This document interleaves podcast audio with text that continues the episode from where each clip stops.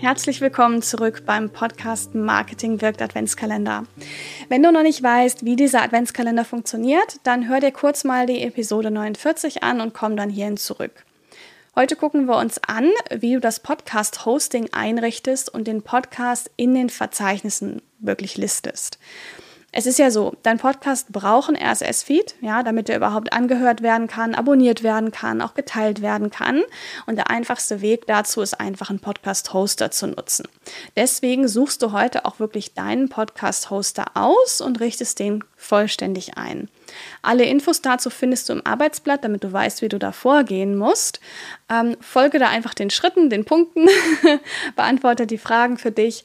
Und ähm, ja, den Link zum Arbeitsblatt findest du wie immer in den Show Notes und da gibt es noch weitere Informationen, eine Folge oder einen Artikel, dass du dich noch mehr reinarbeiten kannst in das Thema.